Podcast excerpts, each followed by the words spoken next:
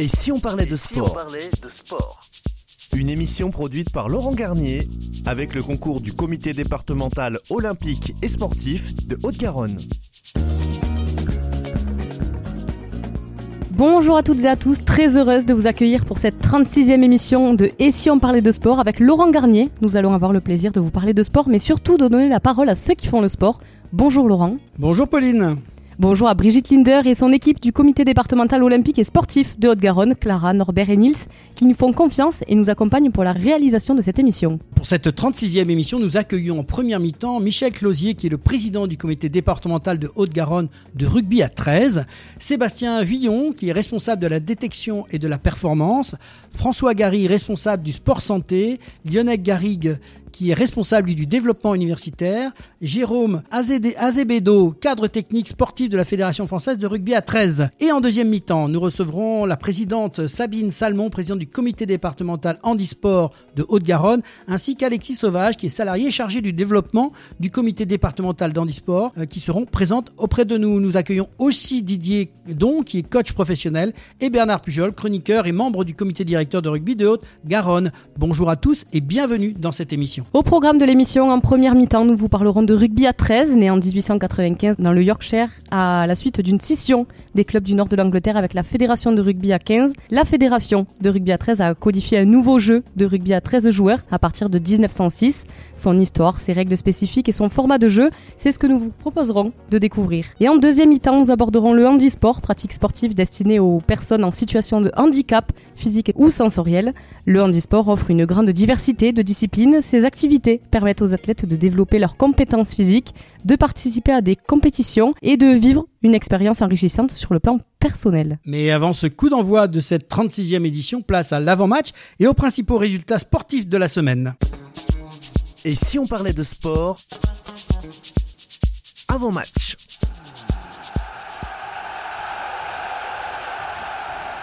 Et oui, tout de suite les principaux résultats sportifs de cette semaine avec Pauline.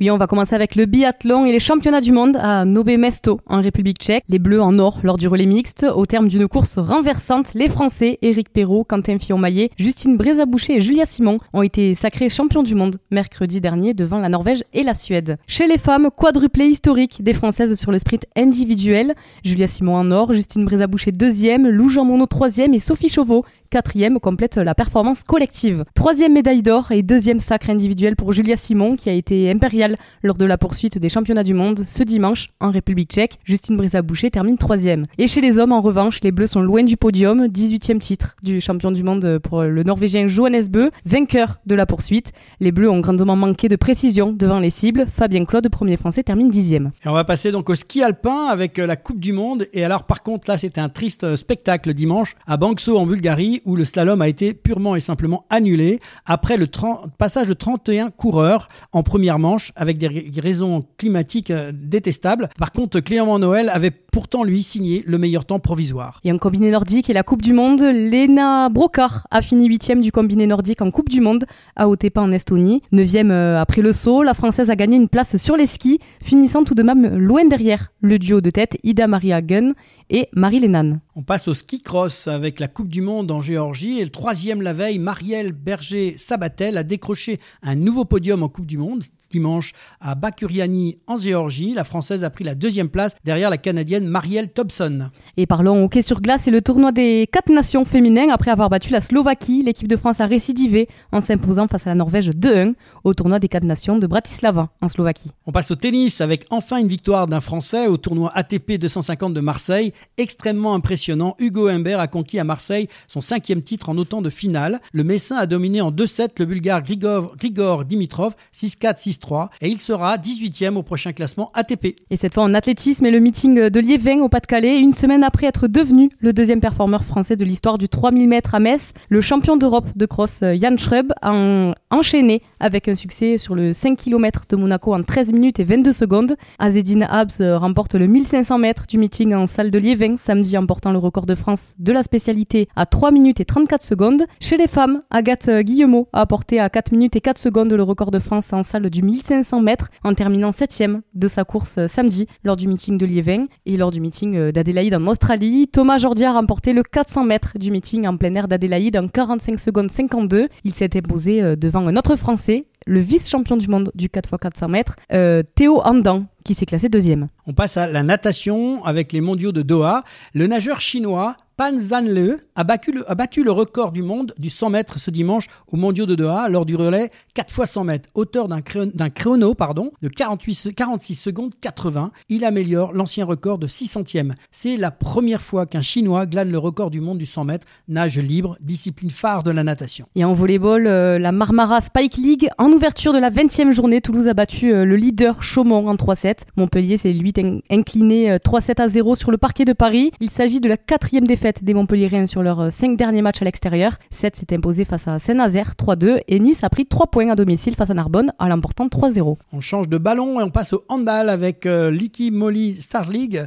L'équipe surprise de ce début de saison, Limoges, a su confirmer sa dynamique et s'afficher comme un prétendant de taille à la course à l'Europe sur le terrain des Phoenix de Toulouse. Les deux formations se quittent sur un score de parité 29 à 29. Et en water polo, cette fois, il est championnat du monde à Doha au Qatar, comme à Fukuoka l'an dernier. L'équipe de France de waterpolo s'est qualifiée dimanche pour les quarts de finale des championnats du monde en battant 11-8 l'Australie. Prochain défi, la Hongrie en quart de finale. Voilà, on sort de l'eau et on revient sur les terrains avec du football. En Ligue 1, Nantes a fait preuve d'abnégation face à des Toulousains qui ont réduit l'écart dans les dernières secondes du temps additionnel. Les Violets ont réagi trop tardivement et concèdent une troisième défaite de rang à domicile, 1 à 2.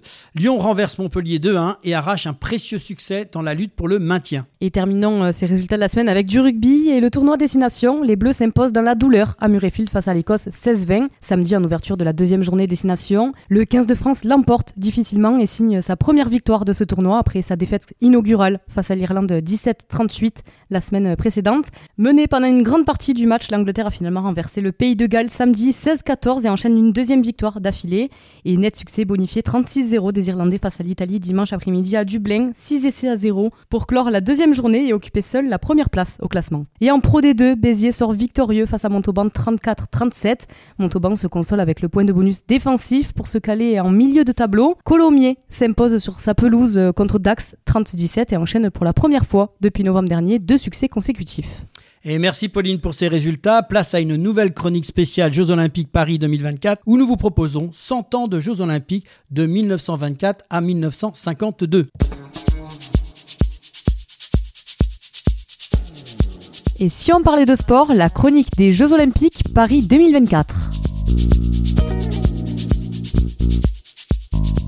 Chaque semaine, nous vous proposons de revisiter l'histoire des Jeux Olympiques, ses origines, ses valeurs, ses champions, son palmarès, avec notre chronique spéciale Jeux Olympiques Paris 2024, accompagnée de Bernard Pujol et Laurent Garnier. Bonjour à tous les deux. Bonjour Pauline. Bonjour. Dans les prochaines chroniques, nous vous proposerons un survol de 100 ans de Jeux Olympiques de 1924 à 2024.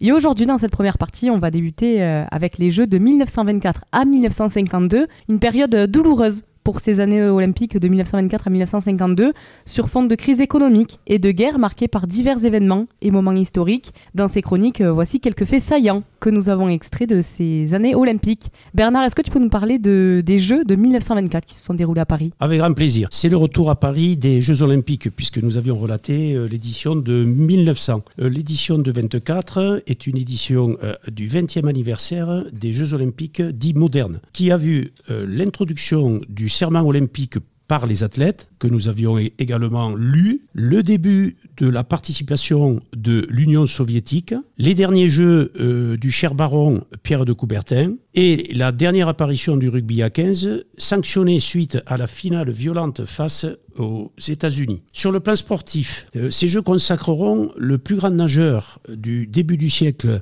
Johnny Weissmuller, que les dames ont bien visualisé. Il fut triple champion olympique, médaille d'or sur 100, 400 et le relais 4 fois 200 mètres, le bronze avec l'équipe de waterpolo. Il incarnera, euh, vu sa beauté et son physique, plus tard, le célèbre Tarzan, Avec, avec son cri aussi, Bernard. Ah oui, vous voulez que je le fasse, Laurent Écoute, c'était peut-être pas tout à fait le même, mais on parle bien du Tarzan de l'époque. oui, vous, vous m'en excuserez. Sans oublier, sans transition de l'eau vers la terre, l'incomparable Paavo Nurmi, qui a marqué l'histoire lors de ces Jeux en devenant le premier athlète à s'attribuer cinq médailles d'or à une seule édition de jeu. De Paris, nous passons aux Pays-Bas, euh, cher Laurent. Alors, Pays-Bas, on, on est à Amsterdam. Des Jeux Olympiques qui ont lieu dans un contexte particulier entre les deux guerres, puisqu'on est en 1928, avec une crise économique mondiale terrible en toile de fond. Et malgré tout, les Pays-Bas ont réussi à organiser des Jeux mémorables, euh, avec, qui a laissé une empreinte durable sur les Jeux Olympiques. Malgré tout cela, il y a eu quand même des incidents diplomatiques lors de la cérémonie d'ouverture entre la France et l'Allemagne, qui étaient de retour après 16 années d'absence. Euh, une arrivée contestée des femmes en athlétisme qui a été reprochée en une horreur. Je cite Leur participation est un affront majeur à la grandeur et à la pureté originelle de l'athlétisme. C'était les pensées du moment. No comment. La flamme olympique, c'est lors de ces Jeux que la traditionnelle flamme olympique a été instaurée pour la première fois. La flamme a été allumée à Olympie en Grèce et transportée jusqu'à Amsterdam par un relais. On va passer sur le plan sportif. C'était quand même une belle édition avec l'introduction de nouveaux sports aux Jeux, notamment le handball et le tir à l'arc, Betty Robinson en or. La lycéenne américaine de 16 ans s'offre une première médaille d'or du 100 mètres féminin. La suite de son histoire est un digne roman. Je vous encourage à aller euh, lire toute cette belle histoire de cette jeune femme dans ce fameux livre qu'on vous a présenté la, la, fois dernière, Les 100 ans de Jeux Olympiques. Et on va passer de 1928 euh, à Los Angeles, aux États-Unis. Euh, c'était assez particulier, il fallait traverser l'Atlantique. Et oui, c'est en 1932 que ça se passe dans un contexte économique difficile. Ces Jeux de 1932 ont eu lieu euh, pendant la Grande Dépression, pardon, une période de crise économique mondiale. Malgré cela, les États-Unis ont réussi à organiser les Jeux en raison euh, des coûts de voyage élevés. De nombreux pays européens ont choisi de ne pas participer à ces Jeux, seulement 37 nations se sont déplacées. Nous pouvons euh, tout de même euh, relever un succès populaire avec 100 000 personnes qui ont assisté à la cérémonie euh, d'ouverture, voulue et encouragée par le New Deal décrété par le président Roosevelt suite à la crise financière de 29. Des stars étaient également bien là avec Gary Cooper, Buster Keaton, Charlie Chaplin et bien d'autres. Et les Jeux de 1932 ont été les premiers à introduire plusieurs innovations techniques telles que l'utilisation du chronométrage électronique pour les épreuves d'athlétisme. Sur le plan sportif, les États-Unis ont dominé euh, les Jeux, remportant un grand nombre de médailles d'or. L'athlète euh, américaine Babe Didrikson a particulièrement brillé, remportant deux médailles d'or en athlétisme, en javelot et euh, lors du 80 mètres et. Triplé gagnant pour les Français après Louis Austin et René Duverger. Raymond Suvigny a apporté une troisième médaille d'or à l'haltérophilie tricolore. La France termine première au classement des nations. Et il y a aussi Pavo Nurmi et Jules Ladoumeg qui ont été interdits de participation pour cause de professionnalisme. Et quatre ans plus tard, ça se déroule à Berlin, Bernard. Oui, en Allemagne, 1936. Donc effectivement, c'est une, une époque et une date qui, retiendra euh, notre émotion et, et, cette période difficile. On passe du, du, crash financier à 36. Euh, Jacques Godet, le journaliste qu'on ne vous présentera pas, créateur de euh, l'auto, et puis l'équipe, avait dénommé ces jeux en titre Les Jeux défigurés. Alors effectivement, euh, ces Jeux-là, les derniers Jeux olympiques avant la Seconde Guerre mondiale. Les Jeux olympiques d'été de 1936 à Berlin étaient un événement majeur dans l'histoire du sport, mais aussi marqué par euh, la politique de l'époque. Adolf Hitler et le parti nazi ont utilisé euh, les Jeux comme une plateforme de propagande pour promouvoir l'idéologie nazie de supériorité raciale. C'était une période complexe où le sport et la politique étaient étroitement liés. Il régnait à Berlin une atmosphère empreinte de xénophobie, racisme et antisémitisme. Plusieurs nations avaient demandé le boycott de ces Jeux. Ils avaient mis en place les Jeux alternatifs à Barcelone, mais le début de la guerre civile en Espagne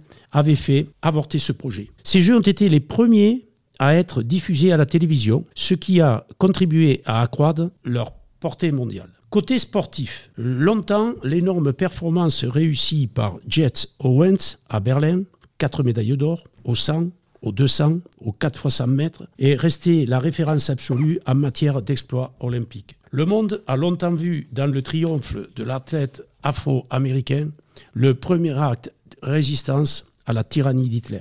On se souviendra tous du point levé. Hein. C'était un petit peu la, marque de, ces Jeux Olympiques. Tout le monde a cette, ce geste de cet athlète sur euh, la plus haute marche du podium qui lève son bras pour montrer un petit peu euh, sa résistance. Bien sûr, bien sûr, c'était un acte déjà fondateur contre le nazisme qui a effectivement, avec le courage des coureurs noirs, euh, savoir s'élever et, et, montrer à Adolf Hitler qui n'a pas daigné lui serrer la main. Il n'a même pas été invité. Et n'a même pas été invité, qu'effectivement, le racisme était euh, au plus fort et, c'était vraiment un, combat des continents et, de, et, de, la politique. Côté français, euh, il faut se rappeler de l'excellente performance de nos cyclistes qui avaient gagné sept médailles parmi les six épreuves, notamment celle à Nord de Robert Charpentier, vainqueur de la course individuelle sur route. Passé 36 et cette crise, euh, nous repassons la Manche pour aller à Londres. Oui. Alors à Londres, on est en 1948. On arrive à Londres. Il s'est passé entre-temps cette fameuse guerre. Les Jeux Olympiques de 48 à Londres ont été les premiers depuis 36 à Berlin, en raison bien sûr de l'interruption par la Seconde Guerre mondiale. Ces Jeux post-guerre étaient également connus sous le nom de Jeux de la victoire. L'Allemagne et le Japon ne sont pas autorisés à participer. Euh, sur le côté euh, sportif, en remportant 4 titres, 100 mètres, 200 mètres, 80 mètres et 4 fois 100 mètres aux Jeux Olympiques de Londres, la néerlandaise Fanny Blankers-Cohen, surnommée la ménagère volante, devint légale de Jess Owen à Berlin. Elle sera élue des années plus tard, en 1999, athlète du siècle par la Fédération internationale d'athlétisme. Chez nous, côté français, comment ne pas citer euh, Micheline Ostermeyer et athlète et musicienne française qui, après avoir remporté une médaille d'or au lancer du disque, a fait retentir une seconde fois la Marseillaise avec un nouveau titre au lancer du poids. Elle gagnera même une médaille de bronze en saut en hauteur. Comment ne pas citer non plus Joseph Beyer, qui donna un troisième titre au cyclisme français en remportant l'épreuve sur route. Georges Valéry en natation, qui remporte la médaille de bronze aux 100 mètres d'eau. En basket, l'équipe de France qui s'incline face aux États-Unis en finale 65 à 21, mais obtient la médaille d'argent. En équitation, au concours complet, Bernard Chevalier qui remporte la médaille d'or et Géant Buan qui remporte au fleuret à 36 ans la médaille d'argent. Voilà pour ces Jeux 1948 et ben, je passe maintenant la balle en 1952 à Helsinki en Finlande, Pauline. Et oui, en 1952, plus de 4400 athlètes euh, provenant de 69 nations ont pris part à ces Jeux, marquant le retour de plusieurs euh, nations européennes après l'interruption euh, des Jeux pendant la Seconde Guerre mondiale. Le 18 juillet 1952, veille de l'ouverture des Jeux, le journal L'équipe annonce en une les plus fantastiques confrontations internationales du, du siècle, avec la grande entrée de l'URSS dans le concert mondial du sport et les rentrées de l'Allemagne de l'Ouest, la RDA, et du Japon, signé euh, Jacques Godet. Promesse euh, tenue par Helsinki et ses jeux, souvent considérés comme euh, les plus beaux de l'histoire. Alors sur le plan sportif, parmi les athlètes, on se souvient du légendaire Emile Zatopek, qui remporte le plus terrifiant des défis quatre jours après avoir dominé le 10 000 mètres et avant son or sur marathon. Le tchécoslovaque récidive dans un 5 000 mètres, devenant ainsi une véritable icône des jeux. Un personnage qui marque à son temps avec 18 records du monde, 65 records nationaux, qui n'a jamais oublié sa première victoire. Alors je le, je le cite, ma première victoire c'était en 1943 pour avoir gagné le 1500 mètres. J'ai reçu une tranche de pain frais, beurré et une pomme. On en est loin aujourd'hui. Effectivement, oui. On peut le dire. Et côté français, Jean Boiteux, à 19 ans, est devenu le premier nageur français euh, champion olympique au terme d'un 400 mètres de rêve. Dans son sillage, il entraîne d'autres nageurs comme euh, Gilbert Boson, qui remporte la médaille d'argent au 100 mètres d'eau, Maggie Moreau, médaille euh, d'argent du plongeon, Pierre Jonquière d'Oriola remporte la médaille d'or au saut d'obstacle en équitation. En canoë, c'est deux sur 10 000 mètres, Georges Turlier et Jean Laudet remporte euh, la première médaille d'or du canoë français. En cyclisme, un certain Jacques Anquetil, 18 ans à peine, remporte la médaille de bronze course par équipe avec Alfred Tonello et Claude Rouet. Et pour finir, en escrime au fleuret, Christian Doriola devient euh, champion olympique par équipe et en individuel. Merci voilà pour cette chronique du jour. Euh, la semaine prochaine, retrouvez notre chronique spéciale aux Jeux Olympiques Paris 2024, 100 ans de Jeux Olympiques de 1956 à 1972. Et maintenant, place à la première mi-temps de cette émission avec nos invités Michel Closier, Sébastien Villon, François Gary, Lionel Garrigue et Jérôme Azevedo. Et si on parlait de sport Première mi-temps. Et voilà, retour dans l'émission Et si on parlait de sport, euh, nous avons le plaisir de recevoir à l'antenne Michel Closier, président du comité départemental de Haute-Garonne de rugby à 13, Sébastien Huillon, responsable de la détection et de la performance, François Gary, responsable du sport santé, Lionel Garrigue, responsable du développement universitaire, Jérôme Abzebedo, cadre technique sportif de la Fédération française de rugby à 13, pour nous parler bien sûr de rugby à 13 dans le département et la région. J'espère que je ne me suis pas trompé. Alors on va démarrer par Lionel. Hein, Michel? C'est bon. C'est bon. Merci Michel, il valide notre président, donc on peut continuer.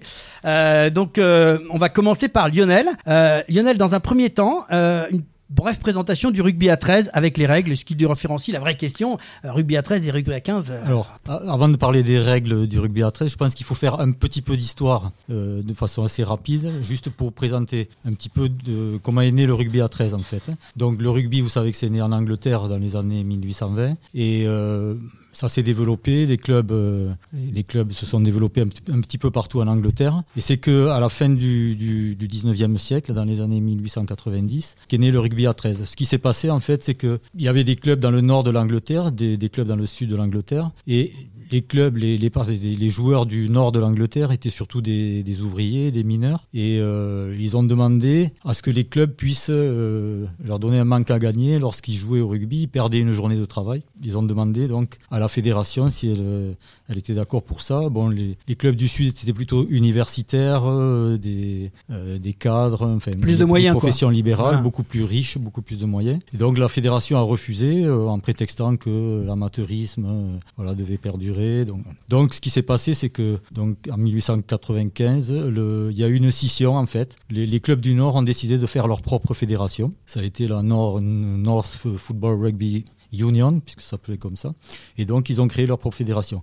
Et c'est qu'un peu plus tard, dans les années 1906, euh, qu'ils ont décidé de, de, jouer à 13, en fait, pour se différencier un peu, pour se démarquer du 15. Ils ont décidé de jouer à 13. Et ensuite, bon, les règles progressivement euh, ont évolué. Mais en fait, c'est né de ça. Et en France, le rugby à 13 est né, euh, enfin, a commencé en 1934. C'est Jean Gallia, qui était un joueur qui est parti en Angleterre, qui a découvert ce jeu parce que ça s'appelait le jeu à 13. Le jeu à 13, oui, bien sûr. C'est un peu plus tard que c'est passé au rugby à, 15, à 13. Et donc euh, Jean Gallia un peu, a importé le, le 13 anglais en France. Et ça s'est développé assez vite avant-guerre, parce qu'en fait, euh, il y avait des gros problèmes au niveau international avec les, le rugby à 15, euh, qui était français, moins qui était très violent en fait, et qui avait été interdit de, de matchs internationaux par, le, par la fédération. oui, on parlait avec les Jeux Olympiques, il y a eu un, clash avec les États-Unis. tout à fait. Et donc, le 13 du coup a, pris beaucoup d'importance il s'est développé très vite avant-guerre. Et malheureusement, euh, pendant la, pendant la guerre, sous le gouvernement de Vichy, il y avait des dirigeants quinzistes qui étaient au gouvernement et qui ont interdit le rugby à 13, qui ont spolié tous les biens de la fédération. Et donc, après-guerre, le rugby à 13 est reparti à zéro. Et je pense qu'il s'en est jamais remis. Oui, rapidement, la, petite différence entre le 15 et le. Alors, juste après, pour expliquer la différence, donc au-delà du nombre de joueurs, bon, il y a des règles fondamentales. Euh, d'abord, c'est la, la, règle, la règle fondamentale qui, qui, fait la différence au niveau tactique, c'est vraiment la règle du tenu. C'est-à-dire qu'à 15, euh, lorsqu'un joueur est plaqué au sol, il doit libérer le ballon. À 13, lorsqu'un joueur est plaqué au sol, il peut se relever et garder le gain du ballon. Il fait un tenu, c'est-à-dire qu'il talonne le ballon pour euh, un joueur derrière qui, relance le jeu. Et on a droit à 5 tenues. Le sixième tenue, euh, si on est pris une sixième fois, le ballon va à l'adversaire. Donc ça, c'est la règle fondamentale. Après, il n'y a pas de touche. Il n'y a pas de touche. Il n'y a pas de c'est-à-dire que lorsque le ballon sort en touche, la remise en jeu se fait par une mêlée. D'accord. Euh, ensuite, la, marque est un petit peu différente. Les, essais à 15, c'est 5 points. À, 13, c'est 4 points. La transformation, c'est 2. La pénalité, c'est 2 points aussi à 13 au lieu de 3. Et le drop, c'est 1 point à 13 au lieu de 2, euh, de 3 à 15 aussi. Je vois que toute l'équipe valide, donc vous êtes d'accord avec ce que dit Lionel? euh, Donc ça, c'est... Après, après, au niveau de... Les règles sont enfin, disons, le but du jeu est un petit peu toujours le même, c'est marquer, bien sûr, franchir la ligne d'essai en se faisant des passes en arrière. L'intégrité des joueurs est toujours préservée, comme à 15. Euh, voilà, pas de plaquage haut, pas de, pas de, gestes qui peuvent euh, blesser l'adversaire. Voilà, seulement la règle du tenu va quand même impliquer une tactique très différente pour la bonne simple et bonne raison que euh, la défense sur chaque tenue doit descendre à 10 mètres et remonter. C'est comme si euh, à 15 au niveau d'un ruck, si la défense chaque fois, chaque ruck devait descendre à 10 mètres et remonter. Donc c'est très énergivore et ça implique bien sûr des tactiques un petit peu différentes du 15. Merci Lionel. On va donner euh, la parole à Michel cette fois. Alors cette année, la Fédération française de rugby à 13 célèbre son 90e anniversaire. Quels événements et initiatives sont organisés dans le département et la région? Et pouvez-vous aussi nous parler des événements majeurs prévus cette année? Le 29 janvier 2024, le président de la fédération a fait une conférence de presse au siège du groupe La Dépêche pour faire une synthèse de la saison et de l'état de la fédération en 2024. Euh, le fait marquant, c'est l'annulation de la Coupe du Monde 2025, avec son report en 2026 dans l'hémisphère sud. Bon, il faut se remettre. Qu'est-ce qu'on qu'est-ce fait pour le futur? Eh bien, Les chemins de la croissance sont la méditation la médiatisation pour réimplanter le rugby à 13 dans la structure sportive populaire et le temps de la professionnalisation pour stabiliser l'activité vers un modèle économique durable. C'est-à-dire qu'on créer, euh, essayer de créer un, championnat vraiment professionnel avec quelques équipes d'élite 1. Euh, comment va se manifester euh, les, manifestations organisées? Ben, C'est une exposition itinérante autour de, de, lieux, de lieux qui ont, sont été ciblés dans la présentation et avec des manifestations dédiées. Voilà. Et quelles sont les principales catégories de rugby à 13 pratiquées en Haute-Garonne et comment se différencient-elles euh, en termes de règles et d'objectifs? Alors, les catégories, euh, les catégories euh, en termes de rugby à 13, elles commencent par les U5 et finissent bien sûr à l'élite. Alors, juste une petite. U, ça, te parle à toi, mais on, parle à des on écoute des auditeurs qui écoutent. U15, ça ne parle pas forcément à tout le monde. Alors, Alors ça veut dire quoi? Parce que le terme, ça veut dire under, d'accord? Mais langue, ça veut dire moins 15. On est bien d'accord? Oui. Donc c'est ça le principe de pour expliquer un peu aux gens parce que quand on donne les catégories, soyons clairs, faisons un peu de pédagogie aussi. L'âge ça va de 5 ans jusqu'après euh, jusqu'à l'élite. Après dans les catégories, euh, c'est réparti selon des responsabilités euh, ligues et comités. Les comités s'occupent du développement et les ligues des compétitions. Donc les comités s'occupent donc des U5 jusqu'à les, jeunes de 13 ans. Et notre euh, fonction est surtout de faire du développement, pas de compétition, d'organiser des plateaux avec les écoles de rugby. Donc, du département. Alors justement, quels sont les principaux objectifs de ces écoles de rugby dans le département Haute-Garonne et comment ces programmes constituent-ils un, développement de, jeunes joueurs finalement? Les objectifs, bien sûr, fédéraux sont, fédéraux sont d'augmenter le nombre de licenciés de bénévoles, mais aussi de réaliser la pérennisation des EDR par l'obtention de la labellisation. C'est-à-dire que pour développer des jeunes joueurs, il faut qu'il y ait des critères de qualité. Ces critères de qualité sont obtenus par l'obtention de la labellisation Qu'est-ce que c'est la labellisation? Euh, C'est un plan de développement avec euh, des règles de développement par catégorie, plus des règles du bien vivre ensemble. Voilà c'est toute une éducation, c'est des valeurs, quoi. Des valeurs. Et mm. puis pour chaque catégorie, on joue pas avec le même nombre de joueurs, on joue pas sur les mêmes terrains. Donc c'est toute l'appréhension pour arriver à jouer sur un, grand terrain. Voilà. Et savoir aussi après, bien sûr, euh, faire ses recettes, savoir organiser des manifestations et puis euh, savoir former son encadrement. Alors justement, comment, comment ça se passe pour la détection et le suivi chez les U13 et les U15 Comment c'est organisé dans le département? Quelles sont les initiatives euh, mises en place pour favoriser la performance des jeunes joueurs dans ces catégories? Et là, on va passer la parole à Sébastien. Bonjour Sébastien. Bonjour. Alors, du coup, euh, pour faire un petit rappel, pardon, moi je m'occupe donc de la performance sur les moins de 13 et les, et les moins, de, moins de 15. Donc je gère un staff euh, composé de 4 entraîneurs. Euh, et ici, ce qu'on a fait pour mettre en place les détections, c'est qu'on crée des rassemblements. Donc par exemple, sur le début de l'année, on a créé plusieurs rassemblements U13 et U15 donc dans des lieux communs. Donc notamment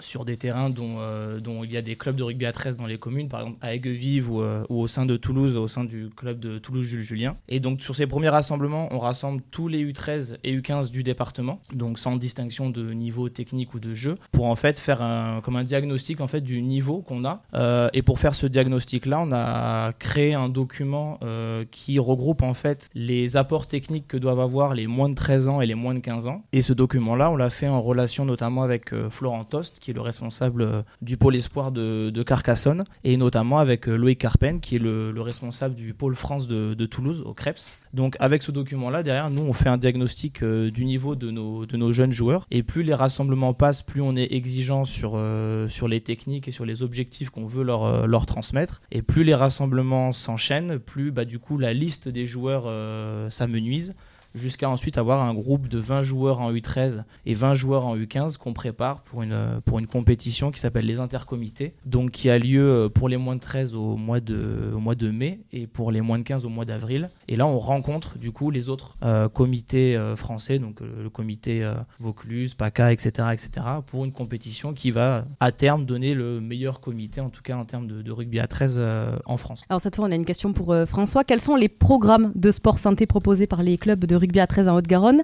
Et en quoi consiste-t-il pour promouvoir un mode de vie sain et actif? Alors, en comité en Haute-Garonne, on a décidé de développer le plan fédéral Vita 13, le plan sport santé. Donc, on a différentes pratiques qui existent. On a le Silver 13, qui est un peu la, la pratique emblématique, un petit peu. C'est de l'activité physique pour les seniors, qui va permettre de lutter contre les effets délétères du vieillissement. Euh, c'est une pratique qui existe déjà sur le territoire, qui est mise en place par des clubs, notamment le club euh, d'Aiguevive, euh, qui travaille en partenariat avec des, le, le SICOVAL, qui est la communauté de communes. L'objectif du comité, c'est de développer cette pratique sur l'ensemble du territoire à terme. Ensuite, on a une activité qui s'appelle le FIT 13, qui est développée par certains clubs. Aujourd'hui, on propose ça aussi, nous, par le biais du comité, pour des étudiants, en partenariat avec le CRUS, sur Toulouse, dans différentes universités. Et puis, on a aussi une activité qui s'appelle le Walking 13, le rugby en marchant, que l'on met en place à Toulouse avec euh, l'association Étincelle, qui est une association de soins de support pour les personnes atteintes de, cancer. Et donc, on propose cette activité une fois par semaine, permettre à ces personnes-là ben, de retrouver euh, le goût de l'activité physique, lutter contre les douleurs, euh, etc. Alors, Jérôme, vous, est-ce que vous pouvez nous parler du para-rugby dans le département? Comment ce sport est-il intégré et soutenu au sein des structures existantes de rugby à 13 Alors, au sein du département, nous avons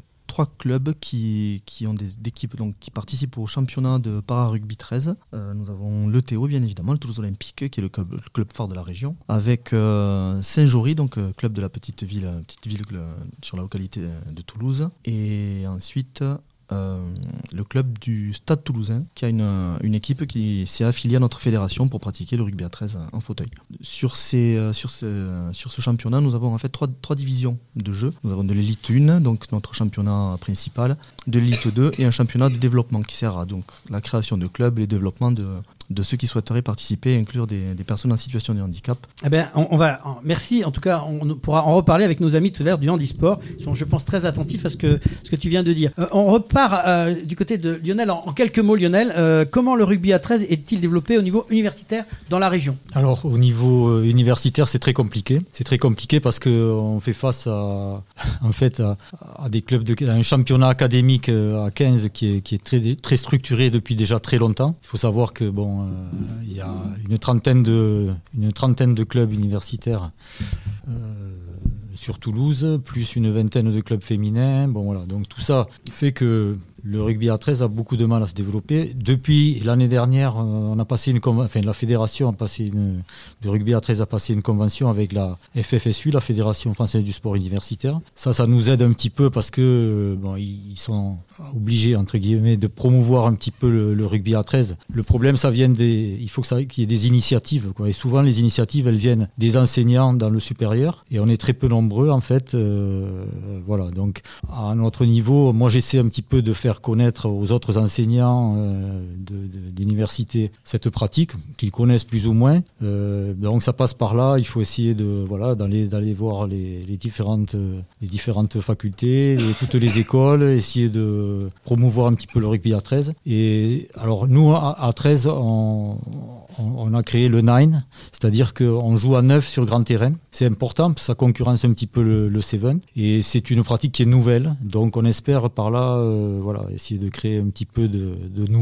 Et, euh, et, juste pour, finir, euh, donc depuis deux ou trois ans maintenant, on organise avec le comité un tournoi universitaire, donc académique, qui débouche sur une sélection. Et cette sélection ensuite va faire un petit tournoi interacadémique, donc national.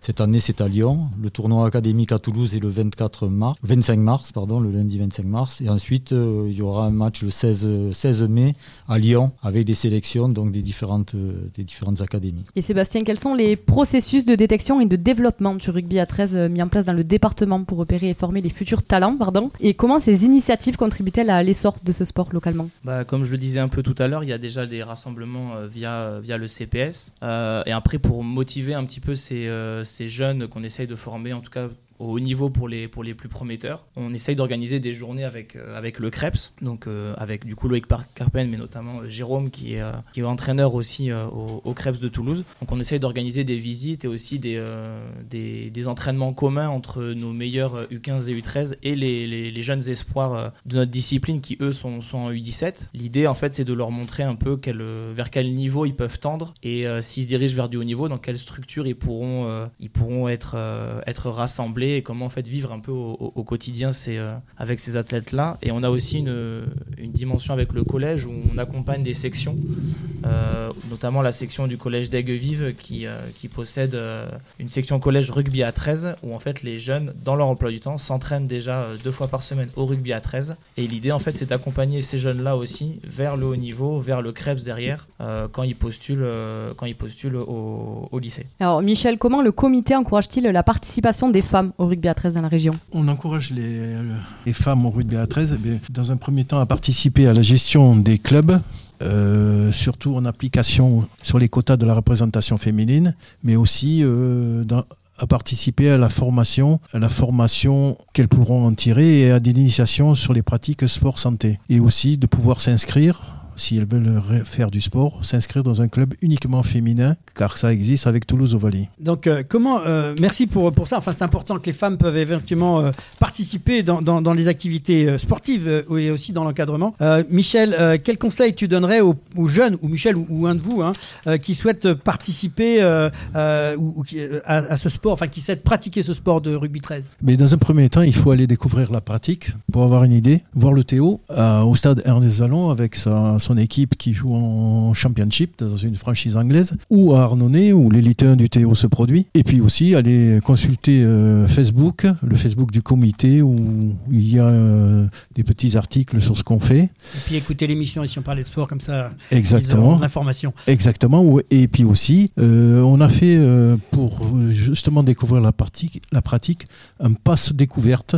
Donc vous nous contactez au comité 31.rugby13gmail.com. Vous nous dites où vous habitez, on vous dirige vers un club. Très bien, mais merci beaucoup pour ces éclairages et ces témoignages passionnants. Bonne continuation à tous pour euh, la fin de cette année 2024. Nous avons été très heureux de vous donner la parole dans l'émission. Et si on parlait de sport, vous êtes les bienvenus quand vous voulez. Maintenant, place à notre chronique sport et préparation mentale avec Didier Don, coach professionnel qui vous guide à travers les défis de la vie, vous aidant à trouver des solutions et à évoluer en tant qu'individu. Et si on parlait de sport La chronique. Et oui, nouvelle chronique avec euh, sport euh, et préparation mentale avec notre euh, ami Didier Don. Bonjour et bienvenue Didier. Bonjour à tous, encore ravi d'être avec vous ce soir. Voilà, on le rappelle, tu es donc coach professionnel, formateur à la tête d'une structure Engage un Talent. Tu as une 30 ans d'expérience dans le sport de haut niveau et tu accompagnes les athlètes pour les aider à atteindre leurs objectifs. Alors aujourd'hui, on a la chance de recevoir dans cette première mi-temps, tu les as écoutés à l'instant, nos amis du rugby à 13. ça tombe bien puisque tu as déjà accompagné des demi d'ouverture, si, si je bien noté. quels sont les principaux aspects de la préparation mentale que tu mets en œuvre pour les buteurs dans les sports d'équipe tels que le rugby mais, le rugby, déjà, c'est compliqué de rentrer à la préparation mentale parce que je pense qu'il y, a un verrou. Le, premier à avoir rentré la préparation mentale, c'est Luis Fernandez quand il s'occupait du Grand Béziers euh, avec Raoul Barrière. Et je suis un ami de Luis et on a beaucoup, beaucoup travaillé tous les deux ensemble sur ce sujet-là. Et c'est vrai que c'est un peu compliqué aujourd'hui de, de, donner cet accès à la préparation mentale dans le rugby, sauf quelques postes comme le buteur ou comme le lancer en touche. Euh, voilà. Donc ça, c'est vraiment tout le travail qui a été fait. Et au lieu de parler de préparation mentale, je peux plutôt parler de résultats. Et en fait, je m'aperçois que aujourd'hui, il y a quelques quelques buteurs qui travaillent des préparateurs mentaux. Et euh, je vous en citer deux exemples surtout. C'est euh, Luciano Orquera qui, qui m'avait demandé de travailler avec lui quand il était à, à, Brive. Il jouait à Brive et il me dit Tu peux pas m'aider On peut pas là, j'ai une petite rencontre contre l'équipe de France et, et tu peux pas mais donc je suis monté à Brive, on a travaillé ensemble et c'est la seule fois où l'équipe d'Italie euh, a été a gagné l'équipe de France. Il a tout passé, il est passe décisive à un moment donné. Euh. Donc voilà, bon, ça c'est. Alors il me dit mais super, le travail super. En fait, il avait tout intégré. Pour d'abord il y avait une grosse intelligence, il avait besoin d'être rassuré et on, a travaillé là-dessus et c'était un bel exemple pour moi de, travail. C'était quelques années maintenant. Ensuite j'avais travaillé avec un autre buteur qui est c'était la, finale contre les Catalans. C'était un Ramoncho Michu qui en fait était le buteur qui jouait à l'équipe d'Espagne à Et euh, il était, euh, il me dit, tu peux pas m'aider, j'ai une, finale là, on rencontre les Catalans et j'ai le tir au but. Je suis monté donc à Cambo-les-Bains puisqu'il jouait à Cambo-les-Bains à l'époque et il a passé 26 26 points. Euh, rien qu'au tir au but de tous les côtés, il a, il tout est passé. Et il m'a appelé, il me dit mais on est monté grâce à ça. Ils ont essayé de me tuer pendant tout, tout le match parce qu'ils ont essayé de, de casser le, le, buteur et ils sont pas arrivés. Donc voilà, je veux dire la, la force de la préparation mentale à ce moment-là dans une situation donnée et quel que soit l'environnement, on est capable de garder la maîtrise des, des mouvements. Et je voudrais juste rajouter un, un exemple euh, secondaire au niveau de l'équipe par exemple. C'était, j'ai travaillé avec, longtemps avec euh, Eric Escribano qui entraîne aujourd'hui euh, Carcassonne et il était, il entraînait à Colomiers les les Réchelles. Et il me dit, euh, on parlait parce que euh, on, adorait partager ces moments, l'importance du mental dans la. Et c'était le mercredi soir. Et il me dit, bon, ce soir, je présente l'équipe aux joueurs. Et puis dans la discussion, on parle, on parle. Et puis il me dit, et puis je lui dis, pourquoi tu, une finale ça se joue pas ça se gagne donc pourquoi tu fais pas faire euh, aux joueurs le ce travail là et toi tu regardes de ton côté et tu vois après ce qu'il en est ah mais c'est pas comme ça donc du coup le mercredi soir il dit je vous donne rien c'est le capitaine et c'est les joueurs qui feront l'équipe de la finale. Et euh, le vendredi soir arrive, le capitaine présente les joueurs qu'il avait vus. Parce qu'il faut savoir une chose, que les Réchelles, ils, naissent ensemble. Ils sont depuis l'âge de 8 ans, ils sont ensemble et ils arrivent, ils sont, ils sont, ils sont ados et ils, savent, ils savent tous les faits, les gestes, les bons, les pas bons, les postes, le moment, ainsi de suite. Donc, ils se connaissaient parfaitement. Ce qui est un peu plus compliqué aujourd'hui quand les joueurs, ils arrivent, de, ils repartent, ainsi de suite. Hein. Et, euh, et euh, l'équipe a été, euh, a été structurée par le capitaine les joueurs eux-mêmes. Eric n'avait pas mis six joueurs sur sa feuille de match. Donc lui, il avait considéré que si c'est là, il ne les mettait pas, ils auraient été champions de France. Donc, comme quoi, à un moment donné, dans un choix bien précis, bien organisé, dans une finale, c'est vraiment, vraiment une situation particulière, le choix a été judicieux, puis ils ont été champions de France parce que le but c'était ça. Dans la préparation mentale, elle sert aussi à dialoguer avec l'entraîneur, à dialoguer avec les joueurs pour essayer d'avoir le meilleur potentiel à ce moment-là. Et c'est ça la préparation mentale pour moi. C'est pas des questions de diplôme, de formation, de machin. C'est le résultat qui compte. Et en quoi consiste exactement le travail de mentalisation dans le contexte euh, du rugby ou d'autres sports d'équipe? Et comment cela influence-t-il euh, les performances individuelles et collectives ben Déjà, ça part de la peur. De quoi, de quoi le joueur a peur? De, comment ils se sentent à l'intérieur? Est-ce qu'ils sont capables d'aller se, se, se, galvaniser? Bon, On le voit actuellement avec l'équipe de France où c'est un peu, il y a quelques turbulences. L'équipe de France à 15, c'est un peu turbulent. Il y a, ça manque de vibration, ça manque de, de cohésion et c'est quelque chose qui se fait au travers du langage, au travers des messages et surtout au travers de la gestion des situations. Et pour moi, c'est vous êtes capable à un moment donné de, de, de je prends toujours cet exemple-là, vous êtes, vous êtes navigateur, vous avez des vagues de, de, de 15 mètres au-dessus de vous et vous êtes tranquillement en train de, de faire votre tambouille, en train de ménager alors que ça tape dans tous les coins. C'est être capable à un moment donné, c'est le travail que fait le GIGN aussi. Le GIGN, ils vous apprennent pas à tuer quelqu'un, ils vous apprennent dans une situation bien donnée comment je peux sauver ma vie et celle de mon coéquipier. Et, et il faut qu'il soit à un moment donné capable de trouver la solution c'est-à-dire qu'on leur donne aucune solution, il faut qu'ils la trouvent. Et c'est les grands joueurs comme les Dupont et tout ça, ils trouvent des, solutions même là quand il n'y en a pas. et c'est ça. justement, là, Didier, par rapport à ce que tu dis,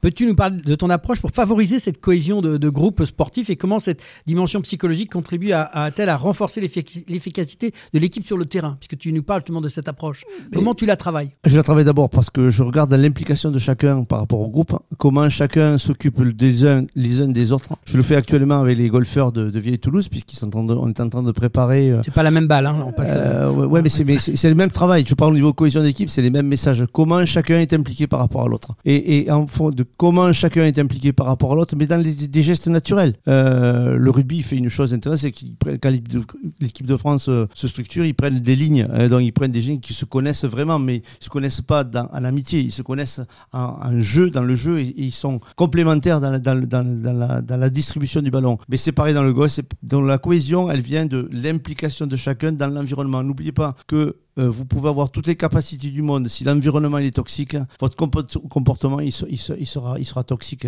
Et, donc ça veut dire que déjà on part de l'environnement. Ensuite on regarde comment ce comportement dans l'environnement fonctionne et ensuite vous pouvez mettre en place des capacités. Cet outil, c'est un outil qui, est utilisé en, neurosciences, en PNL entre autres, qui s'appelle les, niveaux logiques. Et moi je m'appuie tout le temps là-dessus pour essayer de galvaniser des gens parce que d'abord ça part de l'environnement et on, on oublie trop que cet environnement il est prioritaire sur les capacités. Encore un grand merci. On pourrait continuer à t'écouter pendant des heures. Je sais que tu as plein de choses à nous raconter. Et encore une fois, je te tends la, perche pour la prochaine fois. Prochaine chronique, donc écoutez euh, Didier. Pour tout renseignement, euh, allez voir sur son site engage-talent-didier-don.fr et on, t'attend pour une nouvelle chronique. Encore merci d'être venu nous parler. Merci, bonne soirée. C'est la mi-temps, retour au vestiaire et on se retrouve dans quelques instants pour parler handisport avec Sabine Salmon et Alexis Sauvage.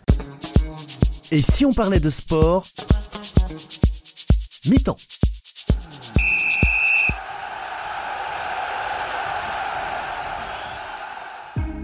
Passionné de sport, vous souhaitez participer à son développement sur le territoire de la Haute-Garonne Alors ne cherchez plus. Le comité départemental olympique et sportif de la Haute-Garonne est là pour vous. Notre passion commune, l'excellence sportive et l'olympisme. Le CDOS 31 accompagne les comités départementaux et les clubs dans leur développement. Par des formations adaptées aux bénévoles salariés pour développer leurs compétences, par l'organisation de multiples manifestations sportives dans lesquelles vous pouvez être intégré, à travers la mise à disposition de volontaires en service civique. Alors contactez le comité départemental olympique et sportif de la Haute-Garonne dès maintenant par mail contact@cdos31.org ou au 05 62 24 19 02. Ensemble, faisons briller la Haute-Garonne à travers le sport. Et si on parlait de sport Deuxième mi-temps. Retour dans l'émission et si on parlait de sport avec nos invités, Sabine Salmon, présidente du comité départemental handisport de Haute-Garonne, ainsi que Alexis Sauvage, qui est chargé de développement du comité départemental de handisport. Bonjour mesdames. Bonjour. Bonjour. On va commencer par Sabine, madame la présidente. Euh, donc, tout, une nouvelle présidente, en fait, euh, un petit peu comment on arrive à être nouvelle présidente comme ça, et puis un petit peu euh, ton parcours. Ben, moi, j'ai intégré le comité départemental il y a une quinzaine d'années, qui était un peu mort. Il y avait plus de plus de président. Le nouveau président m'a dit euh, Viens avec moi, on remonte ça. On a euh, engagé un salarié et petit à petit, bon, mais à ce moment-là, moi je travaillais donc j'étais pas très impliqué. Je faisais ce que je pouvais, j'étais là le soir. Mais quand euh, bon, on est comptable dans une entreprise, c'est pas toujours évident. Et petit à petit, ben, on apprend, on, on sait comment ça se déroule, on a envie de s'investir un peu plus. Donc j'étais de plus en plus. Puis il y a trois ans, j'ai pris la retraite. Donc je passe beaucoup de temps au comité. Et en décembre, le, le président a démissionné, euh, raison personnelle. Et là, on s'est dit, ben, comment on fait? Qui reprend? Les autres élus étaient pas très chauds. Et puis, comme moi, j'étais beaucoup là, ben, tout le monde m'a poussé. Et si je voulais pas laisser tomber les salariés, laisser tomber les alternants qu'on a et qu'on puisse continuer à faire vivre tout ce qu'on fait vivre, ben, j'ai dit pourquoi pas. Donc, je suis présidente par intérim jusqu'à notre prochain AG. Et après, ben, on va voir euh, au mois de, de mars pardon, euh, au niveau de l'Assemblée générale s'il y a des candidatures ou si ben, je vais continuer. Pouf pouf Sabine, quoi. C'est voilà. voilà. Donc Sabine, effectivement, donc, ton parcours personnel pour euh, en arriver là aussi, parce que tu as, un parcours de vie, tu as un parcours sportif peut-être un petit peu à nous, à nous raconter. Alors, sportif, bon, je vous cache pas, je vais faire 60 ans mercredi, donc voilà, je suis plus toute jeune. j'ai une la polio, j'avais un an.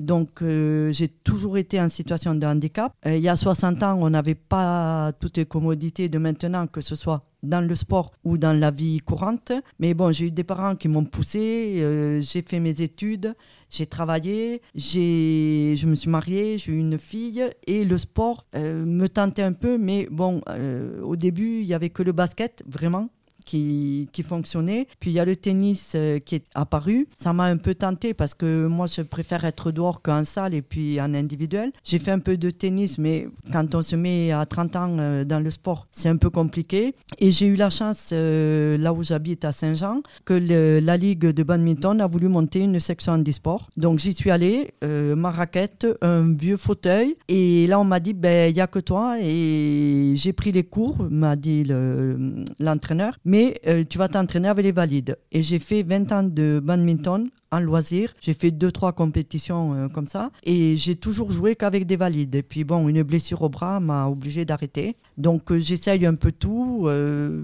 dès qu'il y a un nouveau sport, je l'essaye, je le tente pour après aller apporter aux jeunes qui arrivent ou aux nouveaux adultes, enfin aux adultes nouvellement handicapés, parce que euh, ça peut prendre à tout âge, de savoir de quoi on leur parle surtout. Donc je teste, je tente et ça me plaît, ça me plaît pas, mais je sais après de quoi je parle. C'est ça. Donc on, va en parler justement, puisque pour débuter cette, cette interview, c'est est-ce que tu peux nous donner un aperçu euh, du handisport, des différentes disciplines proposées par le département en Haute-Garonne, voire plus, plus large, euh, l'une ou l'autre, hein, comme toutes les deux, vous êtes libre de, me répondre à, cette question. Hein. Voilà. Bon, mais je vais laisser Alex Alexis un petit peu parler.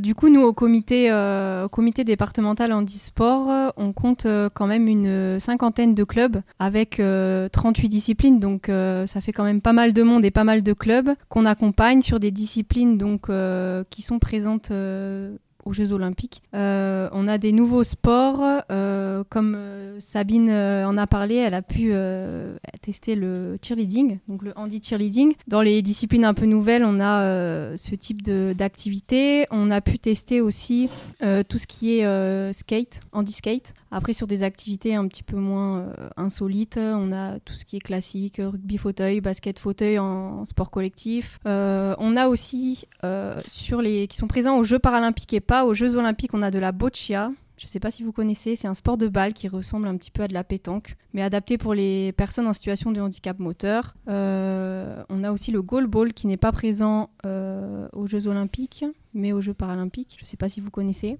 Le goalball, c'est pour les déficients visuels. Ça ressemble. Euh, ouais, c'est une balle où il y, a une petite, il y a un petit bruit dans la balle, c'est ça? C'est ça. Ouais, j'ai suivi ça. Oui. Exactement. C'est un petit peu comme du, du tir au but, mais à la main. C'est un mélange de handball, de foot. voilà, ça mélange plusieurs pratiques. donc pour les déficients visuels. Et voilà, il y a énormément de sports, on peut tout adapter. Et comment le handisport est-il actuellement euh, structuré au sein du comité départemental et quel rôle joue-t-il dans le développement de la pratique handisportive? Alors nous, il faut savoir qu'on est le comité départemental, donc on dépend entre guillemets du, du comité euh, régional Occitanie et euh, encore au-dessus, on a la Fédération française handisport, donc en fait qui nous, qui nous transmet en fait les différents objectifs donc à mettre en place sur le département. Au niveau du comité handisport, donc on aide dans un premier temps de manière individuelle les sportifs. Donc on a des, euh, personnes qui nous contactent par mail, par téléphone ou via les réseaux sociaux, euh, qui nous euh, donnent en fait leurs besoins, quel sport ils souhaitent pratiquer,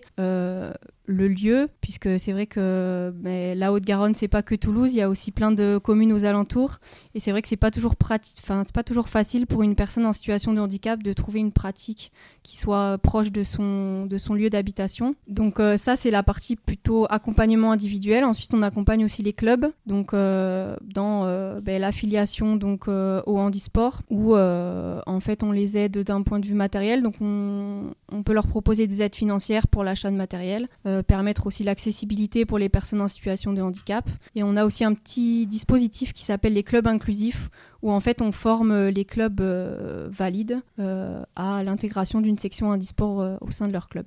Puisqu'on parle justement du, comité, quelques chiffres à, nous donner pour, pour les auditeurs un peu sur, sur ce qui se passe dans la région? Alors il faut savoir que, alors on est sur le département, nous du coup sur le département, on est actuellement à 922 licenciés aujourd'hui, avec 38 disciplines proposées donc sur tout le département, comme je vous l'ai dit tout à l'heure, 50 clubs, et ensuite sur le, on sensibilise aussi des, euh, des publics valides au handisport, où là, on atteint les 10 500 personnes sensibilisées à l'année. Donc ça fait quand même un, un, chiffre assez important et on arrive à développer ça. Et quelles sont les actions concrètes entreprises par le comité départemental pour faciliter la découverte, l'initiation et le perfectionnement des sportifs en situation de handicap? Alors par rapport à la découverte, euh, on a lancé depuis quelques années donc un dispositif qui s'appelle les séances découvertes pour les jeunes. Donc en fait, euh, on travaille avec les clubs et tous les mois, on propose une activité au sein des clubs où euh, chaque personne licenciée ou non en e-sport peut s'inscrire et pratiquer l'activité le temps d'une après-midi. Et ensuite, nouveauté 2024, on a lancé les séances découvertes euh, pour les adultes, du coup sur le même principe, chaque mois avec des nouvelles activités. On essaye d'innover un peu, de proposer des activités un peu plus insolites. Cette année, euh, on aura du karting par exemple. Et justement,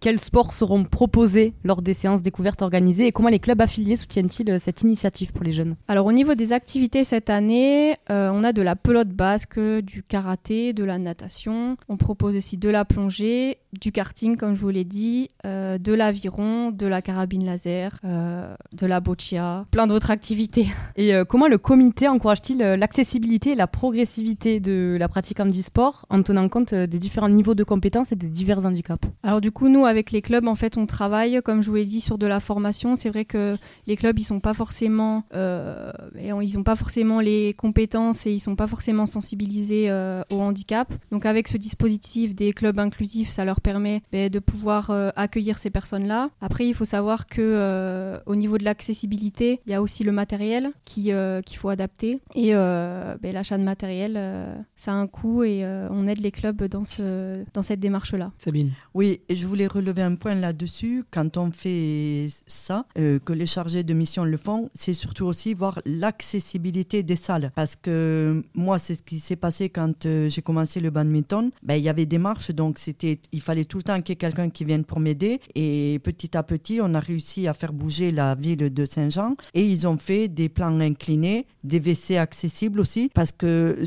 tout ça, euh, on arrive dans une salle, les clubs, ils sont prêts à tout faire. Mais euh, sur le coup, parce qu'ils sont pas habitués, c'est pas leur faute. Et c'est là que nous aussi, on intervient. Et c'est pour ça qu'au niveau du comité, quand les chargés de développement se déplacent, on a instauré, nous, qui est toujours un élu en situation de handicap, qui aille avec, que ce soit sur les sensibilisations dans les écoles, entreprises ou autres, et montrer, euh, parce qu'on s'est rendu compte que les gamins, une fois, moi j'y suis allée parce qu'il manquait un salarié, j'y suis allée et le, le, gamin arrive, il me dit, euh, tu te lèves, tu me passes ton fauteuil, et je lui dis, mais non, ah mais pourquoi elle, elle s'est levée ou lui? Parce qu'il voit le, le la personne qui vient faire la sensibilisation se lève, lui montre, et je lui dis non, moi mon fauteuil c'est le mien, c'est comme tes chaussures, donc je reste dessus. Et du coup là, moi ça m'a fait tilt et j'ai dit il faut modifier nos, nos façons de faire. Et c'est pour ça aussi que quand il y a des journées jeunes, il y a toujours, euh, donc c'est pas moi qui vais là, c'est une autre personne, et il est en fauteuil, il va voir, et comme ça lui il voit aussi, euh, ben tiens, là on passe pas, ou j'ai besoin d'aller aux toilettes, je peux pas. Parce que le sport c'est une chose,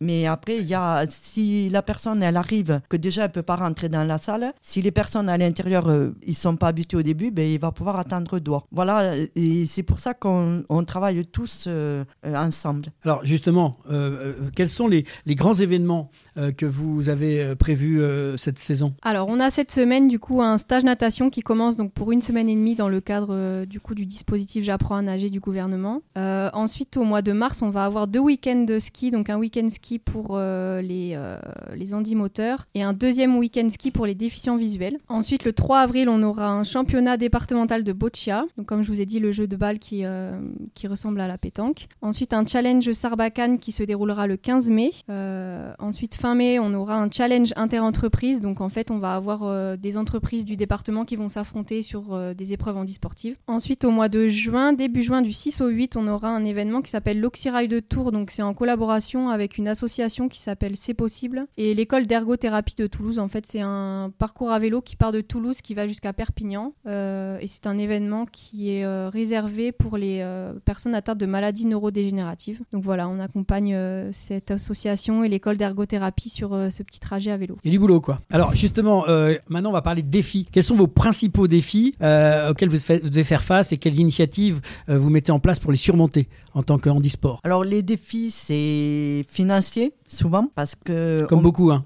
Voilà de sport on est tous là. Mais bon quand on veut faire découvrir euh, à des personnes en situation de handicap un sport ou de faire une activité euh, il y a toujours des adaptations et qui nous montent le coup souvent euh, les bénévoles. Parce que ben, pour une activité il faut des fois trois 4 bénévoles pour une personne. Et ensuite, c'est les lieux les lieux adaptés si on doit coucher sur place. Euh, enfin, il y a beaucoup de choses. Euh, l'an dernier, on a tenté la spéléologie. Euh, c'était vraiment super, mais la spéléologie, moi j'étais en jouelette et il a fallu six personnes qui puissent se relayer. parce que bon, voilà. Donc c'est les trois défis, mais on y arrive. C'est pas toujours facile, mais voilà. on, sent, on, sent, la passion quand même chez la, la sportive qui est là, hein, quand même. Hein. C'est pas parce oui, que. Oui, moi, si, voilà. si j'y suis, c'est que. Donc vous êtes bien à votre place. Voilà. Ça m'a manqué, moi, petite, et je veux que les personnes maintenant puisse, euh, ça existe, si on peut, voilà, euh, faire euh, en sorte que ça s'améliore. Alors à deux niveaux. Une dernière petite question. Quel conseil vous donneriez aux jeunes qui sont intéressés par le handisport, au niveau bien sûr peut-être des gens handicapés, mais aussi pour des gens qui souhaiteraient s'engager dans cette aventure? Il y, a, il, y a deux, il y a deux aspects. Il y a les gens qui effectivement sont dans une de handicap, mais il y a peut-être aussi d'autres gens que vous pourriez attirer autour de vous, qui pourraient aussi, en tant que bénévole, on en parle souvent, qu'est-ce, quel conseil vous donneriez aux gens pour vous, rejoindre finalement? Alors, en tant que euh, euh, personne en situation de handicap, moi je dirais tenter, foncer. Euh, vous pouvez, vous pouvez pas, ça marche, ça marche pas, mais il, faut tenter. Moi, je tente et, et je pense que j'ai jamais été déçu. Après, ça plaît plus ou moins, mais il faut qu'ils tentent parce que c'est comme pour les valides. Euh, mais je pense que pour nous, c'est trois fois plus important de se dire, ben, j'ai pu le faire. Et pour les bénévoles, venez parce que voilà, c'est pas parce qu'on est en situation de handicap qu'on va pleurer que et c'est une famille et c'est la joie. Fait, voilà, pour moi, c'est le partage, c'est tout. En tout cas, c'est top de vous recevoir et de, voir la passion que vous nous faites passer. Alexis, un dernier mot peut-être? Moi, je partage aussi du coup ce qu'a dit Sabine. C'est vrai que en tant que valide, de, euh, de pouvoir accompagner les Andis sur des activités, euh, que ce soit en club ou alors des euh, sorties un peu plus insolites, c'est vrai que ben, c'est des activités qui ont du sens et, et, on se sent vraiment utile. Et moi, c'est ça qui m'a plu au comité. En tout cas, nous, on a été très heureux de vous accueillir. Revenez quand vous voulez, préparez d'autres informations. On sera là pour vous aider à communiquer. Vous voulez communiquer, on est là pour ça. Et, on va travailler ensemble parce qu'on a aussi envie de parler du paralympique, puisqu'il y a quand même cet événement qui est un événement phare. Parler tout à l'heure, Alexis, de, sport olympique. Nous, on va avoir besoin de votre aide pour en parler. Euh, on, a besoin de savoir. On ne connaît pas tout. Donc voilà, nous, on vous lance la balle avec, avec Pauline. Venez vers nous et, et travaillez ensemble pour faire passer ces messages. En tout cas, j'espère que les auditeurs que vous ont écoutés auront envie euh, de vous rejoindre et de venir faire du sport. Merci beaucoup Sabine pour ton témoignage. Merci à toi. C'est un plaisir. Et les renseignements donc euh, Pauline? Oui, où est-ce qu'on peut vous retrouver peut-être sur le, sur le site, il me semble, handisport-haute-garonne.org C'est ça. Et peut-être les réseaux sociaux Sur les réseaux sociaux, donc on est sur Facebook, LinkedIn et Instagram pareil, comité Handisport 31. Très bien. Voilà, vous nous retrouverez en tout cas parce que nous aussi on est sur ça, on est sur les podcasts euh, Spotify, euh, Deezer et d'autres. Donc euh, l'émission elle sera écoutée très largement. N'hésitez pas à, diffuser largement cette émission. Merci à toutes les deux pour votre prise de parole et votre intervention dans l'émission Ici on parlait de sport. Bonne continuation pour la suite de la saison 2024 et vous êtes les bienvenus quand vous voulez. Merci, à vous. Au revoir. Et tout de suite, place à la prolongation et le quiz avec nos invités Michel Closier, Sébastien Villion, François Gary, Lionel Garrigue, Jérôme Azevedo, Sabine Salmon, Alexis Sauvage, Didier Don et Bernard Pujol. Et si on parlait de sport? La prolongation. Et voilà, retour dans l'émission. Et si on parlait de sport avec euh, la prolongation et nos invités, donc euh, Michel Closier, Sébastien Villon, François Gary, Lionel Garrigue, Jérôme Azebedo, pardon, Sabine Salmon, Alexis Sauvage, Didier Don et Bernard Pujol. Un sacré quiz. Pauline, à toi de jouer. Ah, aujourd'hui, euh, ils, sont, ils sont nombreux. Est-ce que vous savez à quoi, en quoi consiste le quiz? Pas vraiment. On en attend un peu plus. du coup, pour les personnes de l'handisport, on va vous poser des questions rugby à 13. Et pour le rugby à 13, vous allez avoir des questions sur les Jeux paralympiques. Je vais, on va, vous allez avoir trois questions chacun avec trois réponses possibles et vous répondez euh, par une des, réponses. Le but c'est d'avoir le plus de le plus de points possible. En cas d'égalité, il y aura une question euh, Jeux Olympiques à la fin. On va commencer pour les personnes euh, du handisport, mesdames. Quel est le club principal de rugby à 13 à Toulouse? Stade Toulousain 13, Toulouse Olympique 13 ou Toulouse 13 Broncos? Réponse numéro 2. C'est une bonne réponse. Allez, pour les personnes euh, du rugby à 13, ah première question. Quand ont lieu les premiers Jeux paralympiques? 1950, 1960 ou 1970 70 La réponse 3 du coup, 1970. 1960 à Rome. Ouais, c'était une mauvaise réponse. La, bonne réponse était en 1960. 1 à 0 pour le, pour le handisport. On va passer à la deuxième question. Combien de tenues y a-t-il avant de rendre le ballon à l'adversaire? 3, 5 ou 1 Réponse B, réponse 2. C'est une bonne réponse.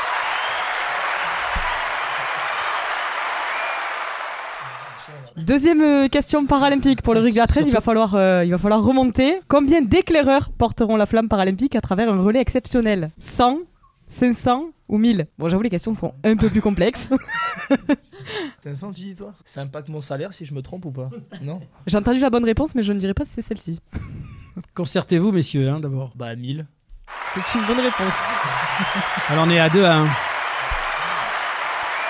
Dernière question pour le handisport. Vont-elles faire euh, un sans faute Au rugby à 13, à combien se joue une mêlée? 6, 8 ou 7 Réponse 1.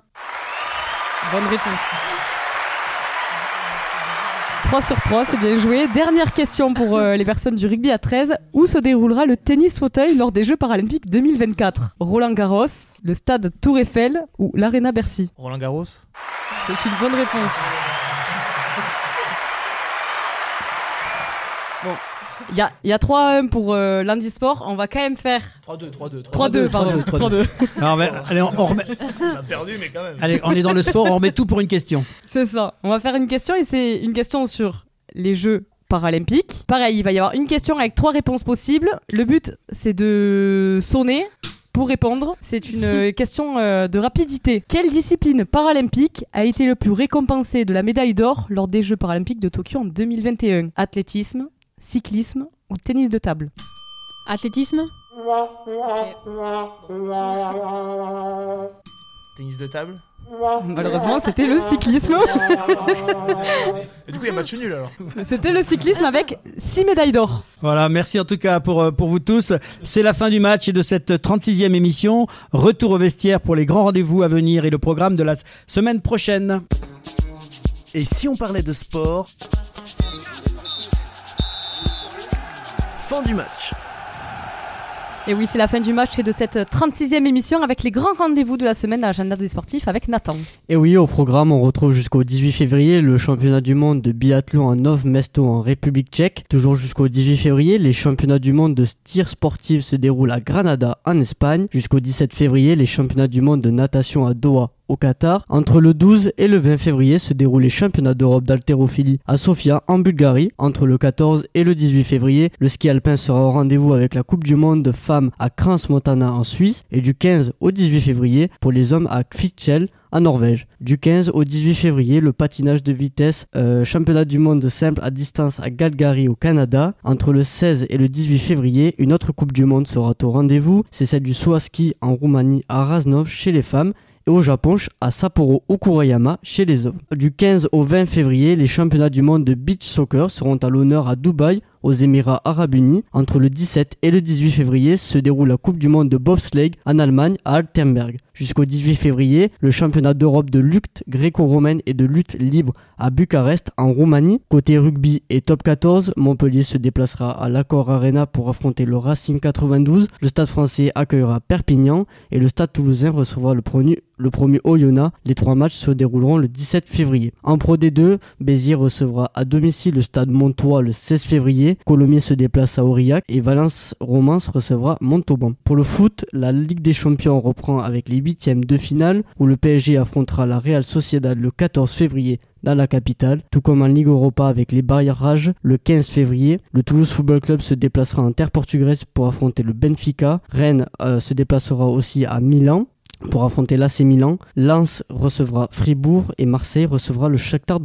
Pour finir, le week-end euh, du 18 février sera synonyme de Ligue 1. Le 18 février avec le Toulouse FC qui se déplacera en principauté pour la rencontre face à l'Est Monaco et Montpellier recevra Metz à la Mosson. Et au programme de la semaine prochaine, euh, nous recevrons, nous plongerons au cœur du basket avec l'équipe du Stade Toulousain Basket. Nous aurons le plaisir de recevoir Patrick Bayol, président du Stade Toulousain Basketball, et Laurent Bobsu, leur entraîneur. Découvrez les coulisses de ce sport passionnant et les défis qui attendent cette équipe ambitieuse. En seconde mi-temps, capte sur les rives avec Claude Perras, président du comité départemental de pêche sportive de Haute-Garonne. Explorer les secrets de la pêche sportive et les trésors aquatiques de la région. Une émission à ne pas manquer pour les passionnés de sport et de nature. Pour en savoir plus, retrouvez-nous la semaine prochaine. Merci à Michel Closier, Sébastien Villon, François Gary, Lionel Garrigue, Jérôme Ab Sabine Salmon, Alexis Sauvage, Didier Don et Bernard Pujol. C'est la 36e émission de Et si on parlait de sport Un très très grand merci à tous les internautes qui nous suivent de plus en plus nombreux. Continuez à nous écouter et à partager sur les réseaux. Merci à l'équipe du comité départemental olympique et sportif de Haute-Garonne et à Brigitte Linder, sa présidente, pour son aide précieuse à la réalisation de cette émission. Et merci aussi à toute notre équipe technique pour le formidable travail qu'elle réalise chaque semaine pour produire cette émission. À Pauline Gaston Conduite, l'animation radio et au montage, au son. Martin Marin de Pintis au montage vidéo pour les plateformes podcast. À Sébastien Coratin, notre partenaire informatique sur Saint-Père Connect pour l'ensemble du suivi des réseaux informatiques, plateformes podcast, site internet et ses conseils avisés. Et à notre tout nouveau euh, chroniqueur et stagiaire euh, Nathan Coquille. Bienvenue dans l'émission pour les semaines à venir. Merci Pauline. Merci Laurent et on se retrouve la semaine prochaine pour une nouvelle aventure de Et si, on, parlait de sport, la, semaine prochaine.